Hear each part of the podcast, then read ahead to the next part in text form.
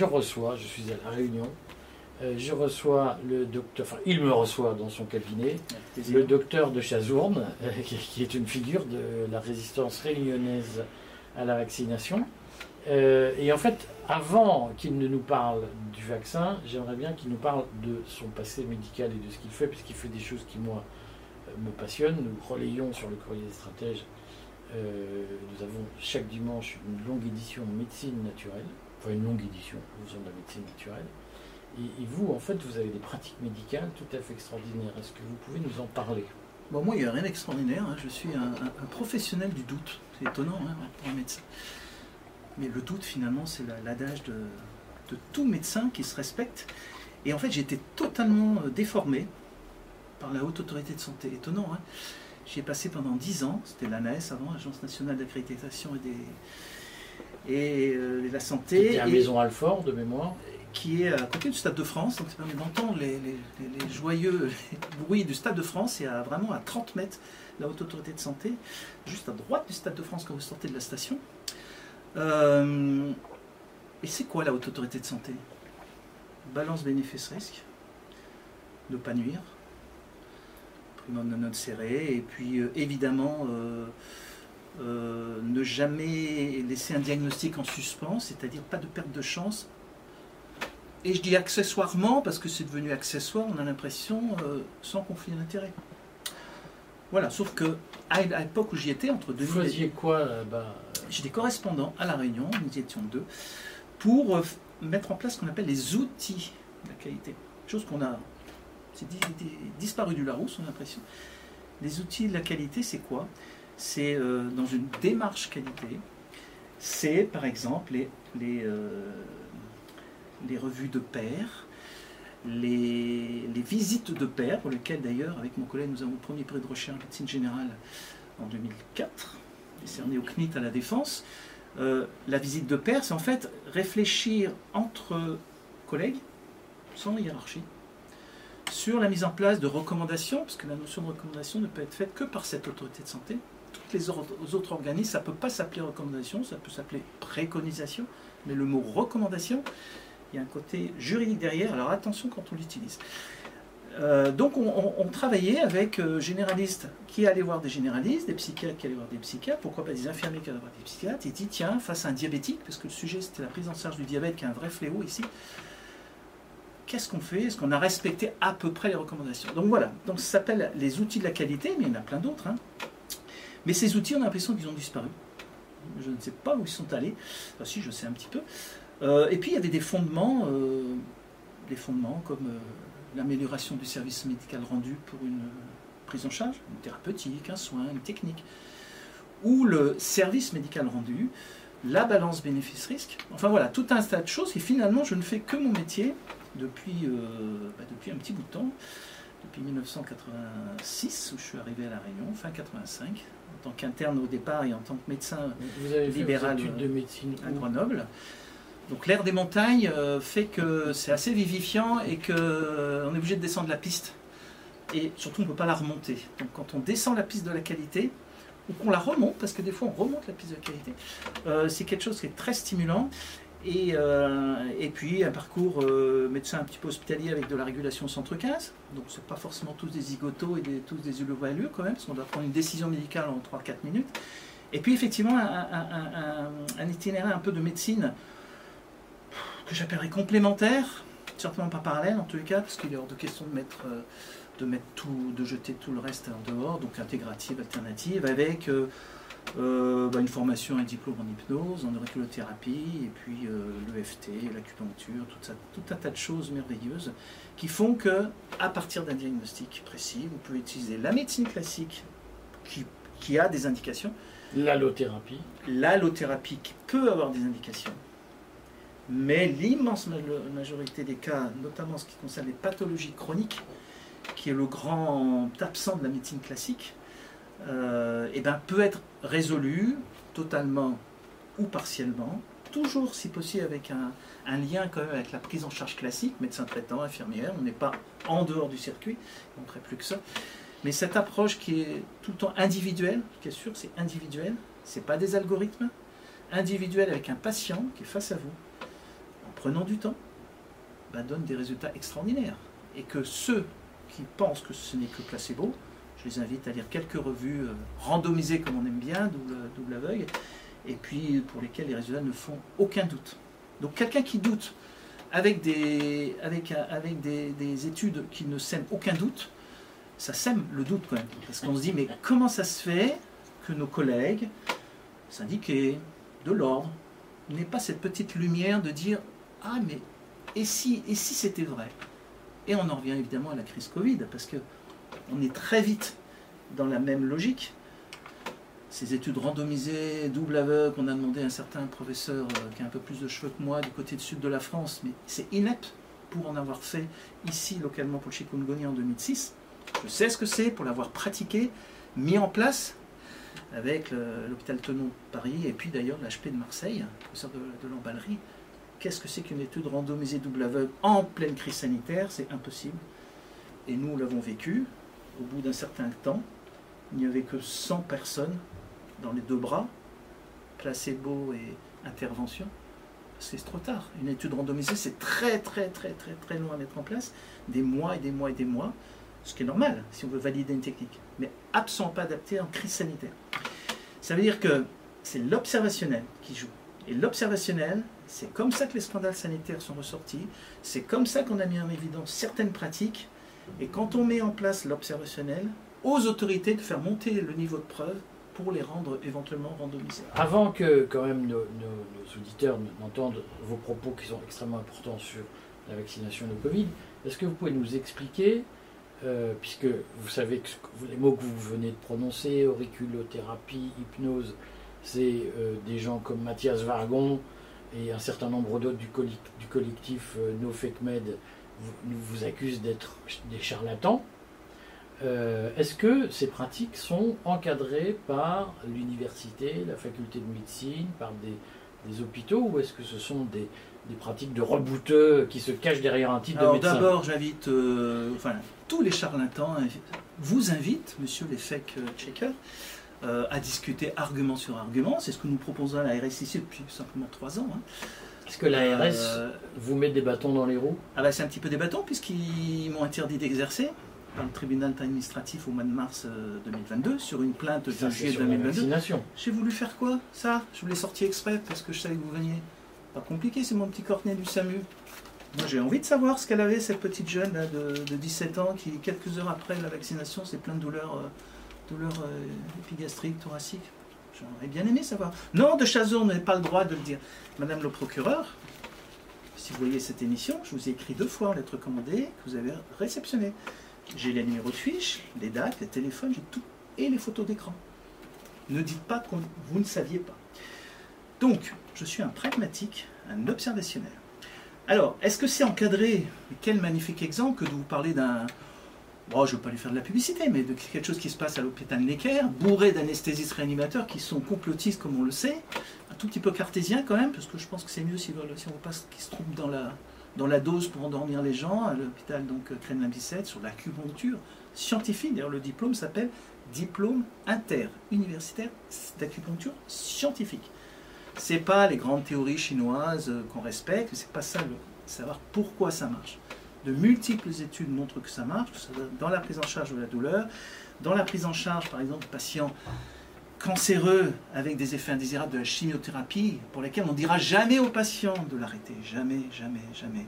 Mais c'est insupportable de donner une drogue, un produit, où on sait de toute façon que ça va faire perdre les cheveux, donner des nausées, avec tout un tas d'autres effets indésirables, alors qu'il y a des techniques, je parle de l'acupuncture, mais il peut y avoir d'autres techniques que je maîtrise moins, qui permettent de soulager le patient. On a qui en face de nous?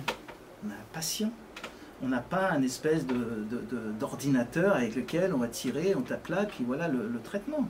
Non. Et ce patient, il est, euh, il est réceptif, effectivement peut-être à l'effet placebo, mais la médecine classique, c'est aussi 30%, 40% d'effet placebo. Il hein. ne faut pas croire que le Vidal, euh, que nous donne gentiment l'industrie pharmaceutique chaque année, enfin avant, maintenant il n'y a plus de papier, euh, beaucoup c'est l'effet placebo. Sauf qu'avec ces médecines dites alternatives, au moins vous ne risquez rien Complémentaire, c'est qu'alternative, ça veut dire l'un ou l'autre, la chimio ou l'acupuncture. Oui, mais s'il y a de la lumière dans cette salle. Les deux en même temps. Oui, mais cette lumière dans cette salle, c'est de l'alternatif. On est bien d'accord. Donc c'est sans arrêt comme ça. C'est pour ça que je préfère complémentaire, parce que dans notre besace de, de, médecins, vous avez de l'allopathie, et puis vous avez à côté ce que vous voulez faire. Donc j'aime bien le terme euh, complémentaire. Euh, bon, c'est vrai qu'intégratif, intégratif, c'est pas mal, on intègre. Mais alternative, c'est vrai que c'est les. Bon, voilà. Donc, euh, donc voilà, de toute façon, il ne faut pas rêver. C'est malheureusement ou heureusement, les patients ont bien compris ce qui se passe depuis trois ans et se sont désengagés pour beaucoup de leurs euh, médecins. Vous aviez commencé à parler de l'hôpital Necker et des pratiques. Euh, Alors c'est l'hôpital Kremlin-Bicêtre. Kremlin-Bicêtre, des pratiques complémentaires. Est-ce que vous nous donnez trois, quatre exemples pour que les gens mesurent bien que ce n'est pas. Prise en charge de la, de, de, la, sciatique, prise en charge de la sciatique aiguë, prise en charge des, des, des rhumatismes euh, chronique qui dure depuis des années et des, années. ça, ce CDU, il est chapeauté. Bon, pas un service qui est un peu administratif, c'est que la, réanimation neurochirurgicale de Kremlin 17, donc c'est un petit peu administratif peut-être. Donc, euh, mais simplement écouter. Or, le gros reproche que je ferais à la médecine classique, c'est que c'est des œillères. Et pourquoi on a des œillères? C'est des œillères liées à la formation. Dès la première année de médecine, la formation du médecin, et encore plus à ce jour, sont totalement financés par l'industrie pharmaceutique, bientôt par les assurances et par l'État, avec un cahier des charges des formations. Donc c'est sûr que si l'État, l'industrie ou l'assurance ne veut pas parler de médecine complémentaire, qui au niveau lobbying, effectivement, n'est pas forcément là pour enrichir beaucoup de personnes, eh bien, ils n'en sont rien. D'ailleurs, c'est intéressant parce que justement, il y a une interne euh, euh, à crème qui fait sa thèse euh, sur la médecine alternative. Donc il y a quand même des jeunes qui commencent à comprendre, mais bien sûr, ne jetons pas tout, mais acceptons d'autres entrées, d'autres entrées. C'est pour ça que le doute chez un médecin, c'est ce qui, sauve le patient en fait. Un médecin, vous rentrez dans là, puis de toute façon, euh, oui, bon, ça y est, mon ordonnance est toute prête. Pas bon, pas bon. Nous ne sommes pas un, constitué, euh, euh, un, organisme avec des boîtes comme ça, sans, aucune corrélation. Tiens, j'occupe m'occupe de ton tibia, là c'est de l'estomac. Non, il y a des corrélations. Et des exemples, par exemple, puisque vous m'en demandiez, en auriculothérapie ou en acupuncture, la prise en charge de la dépression. La dépression avec euh, ce côté émotionnel, qui est très rattaché au méridien du cœur. Et, donc voilà, et puis tout ce qui est colère, là c'est le foie, mais je ne vais pas faire un cours sur l'acupuncture, simplement pour expliquer qu'il faut s'attarder à cette médecine et de toute façon, c'est le patient qui va choisir la médecine de demain et cette médecine de demain, malheureusement, se fera probablement sans les médecins actuels. Ils ont bien beau défiler dans la rue, euh, même avec l'ordre des médecins, euh, ils ne trompent personne. Donc les, patients, heureusement, ils sont là. Dans les pays anglo-saxons, d'ailleurs, on a cette notion de patient expert, patient expert, experts parce qu'ils sont atteints d'une pathologie chronique souvent, mais ils en savent beaucoup plus que le médecin. Face à ça, le médecin, il doit dire quoi? Ne, me dites rien, c'est moi qui sais, j'ai mon bouquin. Non, apprenez-moi. Le médecin, au bout d'un certain nombre d'années, c'est un, homme euh, d'expérience, sa propre expérience, mais qui est faite par l'expérience euh, de ceux qui reçoivent, celles et ceux. Donc voilà, médecine alternative, médecine. Euh, alors tout ça, c'est de toute façon, il faut, on peut mélanger, mais c'est une autre médecine, médecine du sens, médecine qui a un sens, une médecine du sens, une médecine qui a aussi un argumentaire scientifique. Et j'invite encore à tous ces fat shakers à venir et on discute. Prise en charge de la colique néphrétique, prise en charge du mal de dos. Euh, je me rappelle très bien qu'à la. Alors c'était avant la haute autorité de santé, c'était l'ANAS, Agence nationale d'accréditation et d'évaluation en santé où on parlait justement du mal de dos, parce qu'on élaborait des recommandations. Des recommandations, c'est ensuite envoyé aux 120, 130 000 médecins. Mal de dos, et il y avait quelque part, je me rappelle très bien comme c'était hier, oui, l'ostéopathie, de toute façon, ça marche, euh, ça marche pas. Ok, donc c'est validé, ça marche pas. Mais c'est sûr qu'il n'y a aucun ostéopathe qui est dans le groupe de, travail. Donc c'est sûr qu'il ne va pas apporter l'argumentaire.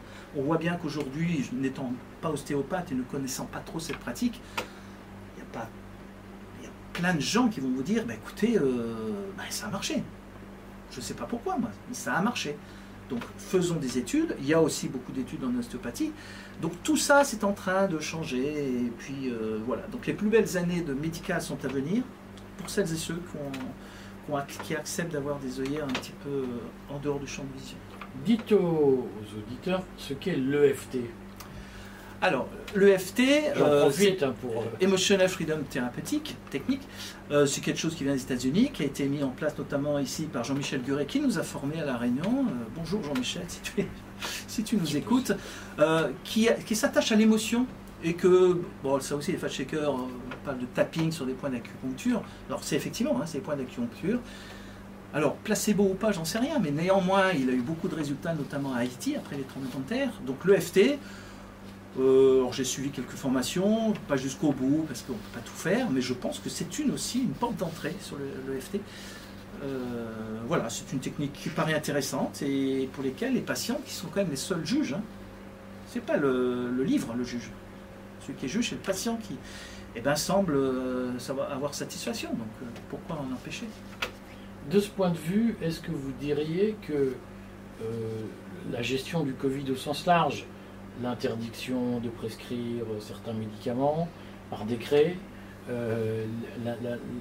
l'obligation de se vacciner, ou en tout cas la très forte incitation à se vacciner, le primat du vaccin, l'interdiction de critiquer le vaccin, est-ce que ça a été une prise de pouvoir des extrémistes de l'allopathie sur la médecine Ce qui est sûr, c'est ce qui est intéressant, c'est que les résistants notamment chez les médicaux, hein, euh, pas forcément médecins, mais les médicaux, étaient attirés par ce genre de médecine. Mais on n'est pas attiré par hasard, on est attiré parce qu'on s'aperçoit que la médecine d'aujourd'hui, mais c'est que du lobbying. ça fait 20 ans que l'ordre m'attaque. Je suis allé, mais peut-être des dizaines de fois. J'ai jamais perdu d'ailleurs. Euh, sur ces... pourquoi bah, La première fois, ça devait être dans les deux années 2000, parce que je dénonçais le charter qu'il y avait en Afrique du Sud, avec plein de médecins d'ici, avec famille, dans les grands hôtels d'Afrique du Sud, pour faire des cours, avec des profs d'ici d'ailleurs. Stop, stop. Financé par des laboratoires. Bah, Donc, euh, il y a sans arrêt des congrès à Maurice pour ça, et puis des congrès ici. Donc, une fois qu'on a compris ça, on a compris que oui, même si la loi anti-cadeau, ok, on doit respecter, c'est plus dans le médecin, ok, énormément de médecins mangent matin, midi, soir, je ne parlerai pas de la nuit, euh, avec des délégués, on ne parle pas de produits. Non, mais au fait, tu travailles pour quel labo? Ah, ok, j'y penserai. Donc on est dans un... Dans un, vrai impact sur la prescription? C'est pas un impact, c'est une, c'est une prescription en elle-même. Parce qu'on s'aperçoit d'ailleurs très bien, c'est très très drôle, quand vous avez un expert. Parce qu'ici, les experts qui viennent de métropole, c'est jamais des chefs de clinique euh, d'hôpitaux, hein, c'est toujours des chefs de service. Et bien, quelques semaines après, demandez à la Sécu, hein, il y en a un qui vient vous vendre du garde d'asile, parce que j'ai été quand même le premier en France en 2006 à l'avoir dénoncé. J'ai fait plusieurs interviews au Parlement européen avec Michel Rivasi. Euh, les courbes augmentent. Vous avez quelqu'un qui va vous vendre des sartans pour le cholestérol, des choses comme ça. Quelques jours après, les prescriptions augmentent. Non, non, je ne suis pas sensible euh, à l'industrie. Ce que le docteur Dupin disait, euh, non, non, je ne suis pas corrompu parce que je suis corrompu par tout, par, tout le monde. Ça n'a aucun sens. Donc bien sûr, ça influe. Le problème, c'est que ces médicaments, justement, ce pas des médicaments euh, d'huile essentielle, d'homéopathie ou je ne sais pas, l'acupuncture, les aiguilles, c'est des, médicaments qui coûtent très très cher. Et qui c'est qui paye? C'est vous, c'est moi, c'est tout le monde. Et payer quelque chose qui a potentiellement des effets indésirables, qui n'a pas forcément montré une, efficacité euh, énormément dans le cadre de l'AMSR, justement, l'amélioration de service médical rendu ou du SMR, syndicat médical rendu, décidé par la commission de transparence de la chasse de la Haute Autorité de Santé. C'est un peu dommage quand même. Moi, j'aimerais bien que mes impôts servent à, financer ben, de la recherche, de ces médecines. Alors peut-être que ça marche pas du tout. Ok, ben, on acceptera. Ok, euh, bien que pas, ça marche pas. évidemment que ça marche. Donc si cette recherche qui nous est impossible. Hein. parce qu'en médecine alternative, j'ai tenté de faire de la recherche ici. On nous a dit, ah, l'intérêt de l'auriculothérapie dans la prise en charge de sciatique aiguë, quand vous la, quand vous la, vous la faites vous-même et que vous voyez qu'en quelques minutes, chez un soignant, euh, vous n'avez plus aucun symptôme, alors que ça traîne depuis des mois et des mois, avec une énorme hernie, vous dites, ok, non, le mal de dos, il paraît que c'est pas de la médecine générale. Voilà, donc... Euh, pour pas trop emboliser peut-être la discussion. Non, non, mais c'est questions, euh, mais, on a beaucoup de mal. Et puis en plus, tous ces niveaux de preuve, qui est donc un des outils de la haute autorité de santé, le grade des recommandations a baissé les niveaux de preuve du plus bas jusqu'au plus haut, qui est donc l'étude de randomisée double aveugle. Mais c'est impossible, parce que pour faire des, des, randomisations et des doubles aveugles, il faut vraiment un panel de patients énorme. Donc on peut le faire éventuellement, mais hospitalier. Mais dans un cabinet libéral ou de ville, vous avez un patient que vous prenez peut-être pendant une heure qui n'est jamais identique au patient suivant. C'est impossible. Mais, d'ailleurs, euh, je, fais des formations, enfin j'organise des formations en tant qu'expert pour sensibiliser les gens qui font de la médecine alternative ou complémentaire à cette notion de recherche avec quatre principes. Le primo non la balance bénéfice-risque, et puis surtout euh, la notion de non, pas de perte de chance. Et puis il y en avait un quatrième qui n'est peut-être pas là, je ne sais plus. Euh, probablement l'évidence base médecine, un peu, même si le professeur euh, Bruno Falissard, Académie nationale de médecine et, psychopédiatre, pédopsychiatre, elle nous a fait un topo en, 2018 du côté de Lyon disant évidence base médecine, déconstruction, reconstruction. Voilà. Donc il y a du bon, il faut la reconstruire. Je rappelle que l'évidence base médecine, IBM, EBM, euh, tout, au centre de ces trois axes, ou de ces trois bulles, euh, c'est la décision médicale. Et cette décision médicale, bien sûr qu'elle doit céder de ses revues scientifiques, on est d'accord. Bien sûr qu'elle doit céder euh, des examens cliniques, mais aussi avec le patient. C'est le patient, c'est l'ensemble de ces trois qui donne la décision médicale que devrait donner tout, tout médecin. Dès qu'il est aisé, cette décision de médicale devrait prendre en compte ces trois axes. Alors, au, vu de, de, toute cette conception que vous avez, dont on voit bien qu'elle n'est pas celle du médecin fonctionnalisé ordinaire et obéissant à l'ARS, euh, vous avez été sanctionné d'un mois d'interdiction, je crois, mhm. d'exercer la médecine par le Conseil de l'ordre de la Réunion. Est-ce que vous pouvez nous expliquer pourquoi, ce qui s'est passé? Alors, c'est pas exactement ça. Il y a une plainte de l'ARS, parce que je causais trop, notamment sur les myocardites, justement par rapport au vaccin. aux injections. Et c'est, euh, on dit, ouais, non, il n'y a pas de myocardite, il n'y a aucun retour d'information. C'était en 2000, euh, maintenant, la plainte, je crois, c'est juillet 2021. Je crois. Ou 22, je ne sais plus. Euh, Icostro, il dit que des bêtises de Chazourne. On demande à l'ordre, c'est leur boutier, hein, de porter une plainte. Et donc, l'ordre s'est associé pour porter plainte. Et j'ai dû, donc, j'ai un mois de radiation, interdiction d'exercice, mais c'est suspensif. Donc, vous avez fait appel J'ai fait appel, et l'attente, euh, qui sera peut-être dans des mois, des deux mois, mais plus ça dure, mieux je me porte, au Conseil national de l'ordre, je me ferai un plaisir de m'y rendre. Et arrêtons. L'ordre des médecins a fait la une de la presse quasiment tous les semaines, avec dernièrement fraude sur les élections, un petit peu avant un vice-président qui a, qui a fraudé pour 600 000 euros la Sécu ça va, il y a un moment, l'éthique, euh, je crois qu'on n'a pas vraiment la même définition, et que le code de déontologie, là non plus, on n'a pas vraiment la même définition. Donc c'est un vrai régal. Et puis dans l'argumentaire, il faut que je vous le dise quand même, même si je l'ai dit, l'argumentaire de l'ARS qui date de. un contre-argumentaire du 26 septembre, mais comment ils ont pu écrire ça? Comment ils ont pu écrire ça? Dans sa requête en appel, le docteur de Chazot n'hésite pas à remettre en cause les documents produits par l'ARS pour justifier l'absence de remontée des effets indésirables à la pharmacovigilance, d'une part, le respect du consentement libre et éclairé ne relève pas de l'ARS mais du soignant. Est-ce qu'on comprend ce que ça veut dire ça? Le respect du consentement libre et éclairé qu'on doit demander à toute personne, notamment dans les vaccinogromes, ne le relève pas de l'ARS mais du soignant. C'est dramatique. Parce que le soignant qui, qui, qui vaccine, qui injecte, médecins infirmiers sont persuadés qu'ils sont couverts par la hiérarchie. Pas du tout. Et d'ailleurs, il y a de la jurisprudence qui commence. Si un patient porte plainte contre le soignant qui a fait une injection, l'ARS l'a marqué. Hein.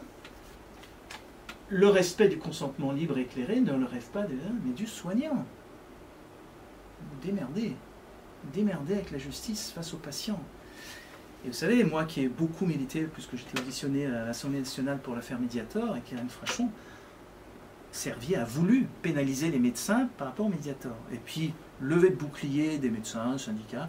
Et finalement, c'est l'État qui a pris en charge. Mais les médecins étaient à deux doigts, prescripteurs, d'être pénalement poursuivis.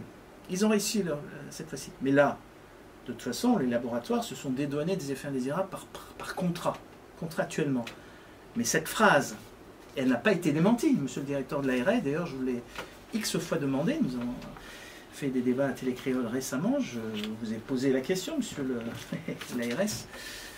Oui ou non, les injections anti-Covid empêchent-elles de transmettre le virus? Pas compliqué, oui ou non Oui ou non, les soignants injectés depuis le 15 septembre 2021 représentent-ils des risques de transmission à leurs patients? Oui ou non On ne veut pas en savoir plus. Oui ou non, les injections protègent-elles la personne injectée d'avoir le Covid, même grave? C'est oui ou c'est non? Monsieur le directeur de l'ARS de la Réunion. Oui ou non, existe-t-il une surmortalité, notamment chez le sportif jeune, et à la Réunion il y a des cas, hein, depuis le début de ces injections Oui ou non, connaît-on le statut vaccinal? Rappelle que le professeur Tubiana euh, vous a demandé, pas vous, monsieur le directeur de l'ARS, mais a demandé quand même statut vaccinal des, personnes hospitalisées décédées. Et euh, niet, impossible de savoir. Et dernière question, fondamentale, j'aimerais que vous y répondiez. En tant qu'infirmier, monsieur le nouveau directeur de l'ARS, vous avez devoir de réponse. Oui ou non, l'injecteur est-il pénalement responsable du consentement éclairé des injections et donc des éventuels effets indésirables graves pour tout le monde, et notamment chez l'enfant de plus de 6 mois, puisque maintenant, ouh, merci la HAS, on peut injecter les enfants de plus de 6 mois, oui ou non, par extension, les distributeurs de ces injections, c'est-à-dire les officiers, les pharmaciens. C'est oui ou c'est non. Visiblement. Ça, ce que vous nous lisez, c'est un courrier que vous avez envoyé Non, c'est les questions que j'ai posées à deux émissions à Télécréole, qui est une, la seule média qui nous a laissé la parole il y a, il y a 15 jours, vu ce qui est marqué là, c'est non, on n'est pas protégé. Il faudrait le dire quand même ça. Ayez l'honnêteté de dire aux injecteurs qu'ils sont pénalement responsables des éventuels effets indésirables. Ils y sont les effets indésirables. La NSM le dit. La oui, NSM sauf que la NSM minimise et finalement elle brouille le message entre avec des pourcentages très vagues de cas graves, mais on ne sait pas lesquels, et on n'a pas de détails précis sur ce qui se passe. Alors la NSM, ne brouille rien, c'est clair, texto, n'importe qui peut taper. Hein. Vous avez ce qu'on appelle un signal confirmé, c'est-à-dire le lien entre un effet désirable et le vaccin est avéré. Vous avez 25% d'effets graves, et dans ces 25%, l'immense majorité, ce sont les décès. les décès alors qu'on est vacciné. Déjà, et c'est les myocardites. Je vous rappelle, monsieur l'ARS, même si ce n'est pas vous, c'est votre prédécessrice, qu'on n'oubliera pas à La Réunion, qui a porté plainte contre moi pour ces myocardites. Je laisse encore une fois ce carnet à la disposition du procureur. Qu'est-ce qui s'est passé avec cette jeune fille que, ah ben, quand on est régulateur au centre 15, comment ça se passe? Vous avez un appel? Donc vous êtes régulateur au centre 15 Oui, jusqu'il y a encore, euh, j'ai arrêté il y a un an. 30 ans d'exercice ou 25 ans. C'est un métier difficile parce qu'en quelques minutes, vous devez savoir en gros si la personne va mourir dans la seconde qui suit ou si euh, elle va pouvoir bénéficier de la retraite à 65 ans. Euh. Donc, art difficile, tellement difficile que quand on fait des, réunions de groupes de pairs, PIRS, entre régulateurs, sur des mêmes bandes audio anonymisées, on a souvent des avis totalement différents de prise en charge, qui peut aller d'un SMUR un laissé à domicile. Alors c'est tous des gens qui ont 30 ans de bouteille. Hein pour vous dire que c'est compliqué. Qu'est-ce qui se passe? Vous avez quelqu'un qui appelle, antécédent zéro, ok, docteur, docteur, euh, j'ai euh, mal à poitrine, j'ai fait un malaise, euh, je sens plus mon bras gauche, comme un pompier dans le sud de l'île. Vous avez été injecté? Oui, oui, je l'ai reçu hier, avant-hier. Ah bon? Et vous n'aviez aucun antécédent? Non, non, non, je suis jeune sportif. Ça brouille là-dedans. Petit régulateur, un parmi 32 libéraux, plus les hospitaliers, on doit être une cinquantaine chacun sur plusieurs postes, pour quelques créneaux de 6 heures. Donc c'est des centaines. Mais ah, si on ne fait pas, si on fait pas attention aux éventuels... Expliquez-nous des centaines. Des centaines de quoi? Bah, En fait, la régulation, c'est évidemment des 24 heures sur 24. Donc vous avez des créneaux de 6 heures, 6 x 4, 24 que vous multipliez par une cinquantaine de régulateurs au téléphone, tous médecins, hein, hospitaliers ou médecins libéraux, dans toute la France c'est la même structure, euh, je n'ai, moi, personnellement, été un 32 ou un cinquantième de quelques créneaux horaires sur une période où j'avais noté pendant quelques semaines. Donc si on prend le temps de faire des remontées d'informations, ce que j'ai proposé au SAMU, hein, ils vous ont voulu demander à l'ARS, l'ARS a accepté. Ils n'ont pas accepté pour faire la remontée d'informations. Ils ont accepté de mettre un nouveau codage, en fait, pour savoir si les gens étaient injectés ou pas. Ils sont un peu pervers quand même. C'était absolument pas. Mais ça permettait de savoir s'ils étaient injectés et donc insuffisamment injectés. Parce que si monsieur ou madame n'avait qu'une dose, mhm, il en faudrait une deuxième, une troisième, une huitième. Voilà, donc le boule. Donc après, on n'a pas de retour, on n'a pas de suivi, nous. Euh, c'est en fait, par contre, ayant le numéro de fiche, les coordonnées du patient, la photo d'écran, euh, madame le procureur peut faire une enquête sur le suivi de ces personnes. Je ne sais pas qu'elles sont devenues, on n'a pas de suivi. Nous, quand on raccroche, c'est fini. Mais voilà, j'ai noté, j'ai noté, j'ai noté. Et visiblement, les myocardites sont quelque chose maintenant qui sont admis par la NSM, sachant qu'avec un taux de, remontée d'informations qui ne dépasse probablement pas les 5%, donc de toute façon, il y en a énormément. C'est admis, on sait, on sait qu'on meurt. Et puis, mais oui, de toute façon, c'est moins grave que les myocardites du au vaccin. Ah bon, ok, ben moi j'aimerais avoir des études, quoi, c'est tout. Vous savez, moi je suis un petit médecin de base, de terrain, euh, je n'ai pas fait de grandes études, je suis, j'observe, j'observe. Donc je suis factuel. Je ne passe pas mon temps à Internet à faire des retours d'informations de ce que je dis sur Internet. Tout ça, c'est du factuel. Madame la procureure, vous avez un vrai devoir d'information. Et, euh, et, voilà, donc à ce jour, au bout de trois ans, on pense à faire autre chose, on pense à être dans le soin, notamment avec des médecines alternatives. Et puis ça, ça va prendre du temps. Le temps viendra, le temps de la justice est en train, d'ailleurs, le, temps de la justice est en train d'arriver. On a fait notre boulot, mais surtout jamais, il faudra que jamais ils puissent nous dire oui, à cette époque, on, ne savait pas. Ben non, parce que le comité scientifique, le conseil scientifique indépendant auquel j'ai la chance d'appartenir, avec euh, Fouché, tous ces gens-là merveilleux, euh, tout est marqué, tout est filmé, tout est argumenté.